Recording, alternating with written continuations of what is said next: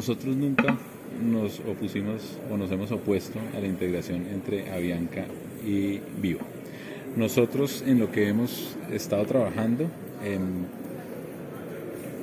primero es que desde el punto de vista legítimo, porque la ley no lo permite, em, es participar como terceros interesados, eh, aportando eh, información, aportando ideas. Eso no quiere decir que la autoridad eh, tenga que tomar nuestros puntos de vista, pero sí eh, tiene la obligación de escucharnos. Es razonable que nos escuche, teniendo en cuenta además que esta puede ser la transacción más importante de la industria aérea en los últimos, en los últimos años. Em, entonces es totalmente razonable que haya terceros en, ese, en ese proceso.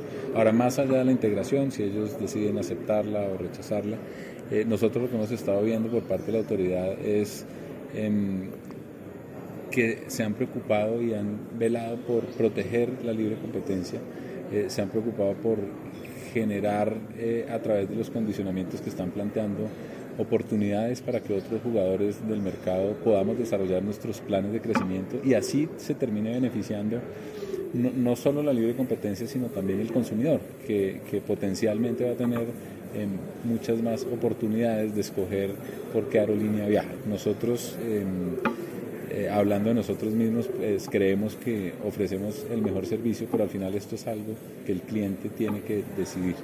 Em, y la única manera para que el cliente pueda decidir es teniendo opciones. Em, y esto es lo que creo que se ha venido trabajando em, durante, durante este proceso y en eso se ha focalizado nuestra intervención como tercero interesado. Okay. Pero como tal, con la última decisión eh, que tomó la aeronáutica, ¿cree que si hay una garantía, ya se está garantizando como tal esa libre competencia? Sí, cuando uno lee los condicionamientos que, que, que, le, que le, ponen a las partes intervinientes eh, en el proceso, nosotros estamos terminando su análisis porque es una, una resolución bastante larga.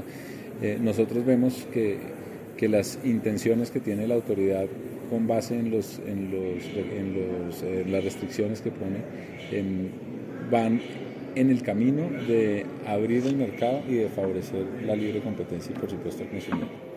Sobre el tema de los slots, ¿qué implicaciones de pronto ve a nivel general en cuanto al aeropuerto, eh, El Dorado? O sea, más allá del caso Viva y Avianca, ¿es un tema de interés, un tema que necesita seguir discutiéndose?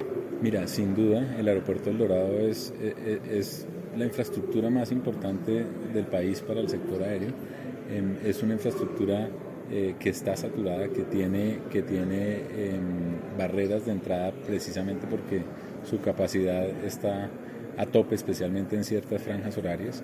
Em, y nosotros realmente pues eh, celebramos este, este, este, paso, este paso que se está dando en la industria eh, en el sentido de que esto mejora el acceso a esa, a esa infraestructura que está cerrada para muchos em, y por supuesto que eso es una decisión muy importante para el país y para los consumidores en términos de las opciones que pueden tener.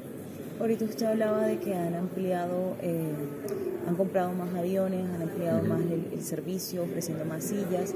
Eh, también en cuanto a los slots, una vez, supongamos, se dé la integración, seguro estaría también la tan interesado en, en conseguir más slots en el Dorado. Mira, la TAM tiene la firme decisión de invertir en el mercado colombiano. De hecho, más allá de decirlo, lo demostramos con hechos. Nosotros, a partir de esta suspensión de operaciones tanto de Viva como de Ultra, em, lo que hicimos de inmediato fue ponernos a trabajar eh, de manera em, muy juiciosa y acelerada en, en, disponibilizar un incremento de sillas que, se aproxima a las 210 mil sillas mensuales. Em, esto es un número muy, muy, eh, muy grande, teniendo en cuenta que ese tamaño es más o menos eh, el tamaño que, que, representaba Ultra en, en, el, en, el, mercado colombiano. Y en la medida eh, que las condiciones de la libre competencia y la apertura de la infraestructura se siga dando, por supuesto que nosotros seguiremos eh, con, concretando crecimientos adicionales, trayendo más aviones, por supuesto, para em, seguir complementando nuestra red y ofreciéndole más opciones a nuestros pasajeros, a nuestros clientes. pero de momento todavía no hay eh, alguna petición en firme o algo así para solicitud de nuevos slots en el Dorado. No, en este momento nosotros trabajamos sobre los cinco aviones que, que ya tenemos. Esa petición obviamente fue trabajada de la mano con la autoridad, con autorización de la autoridad, em, y ahora vendrá em, el proceso hacia adelante eh, de entender eh, primero cómo consolidamos esa operación adicional y por supuesto cómo en la medida que la infraestructura eh, se le generen oportunidades de, apertura, de seguir creciendo y haciendo inversiones para desarrollarnos en el mercado colombiano. ¿A la TAN le ha sonado en algún momento incluir algún tipo de modelo low cost, bajo costo, teniendo en cuenta que ahora no está viva, que no está ultra?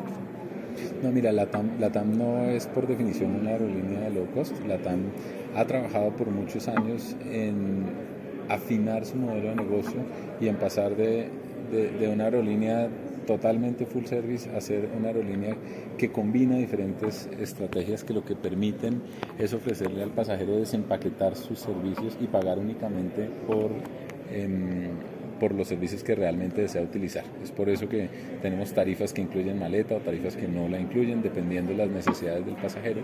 Em, y es el pasajero quien define cómo termina personalizando su experiencia de viaje a través de compra de servicios eh, adicionales. Y esto, por supuesto, em, también trabajado desde el lado de los costos de la aerolínea eh, con una disciplina eh, muy fuerte en, en, términos de eficiencia, precisamente para que esas eficiencias se, traduzcan en menores costos y esos menores costos en trasladar esas eficiencias al pasajero para tener las tarifas más competitivas posible y por supuesto que competir con esos modelos low cost que proliferan en general en todo el mundo.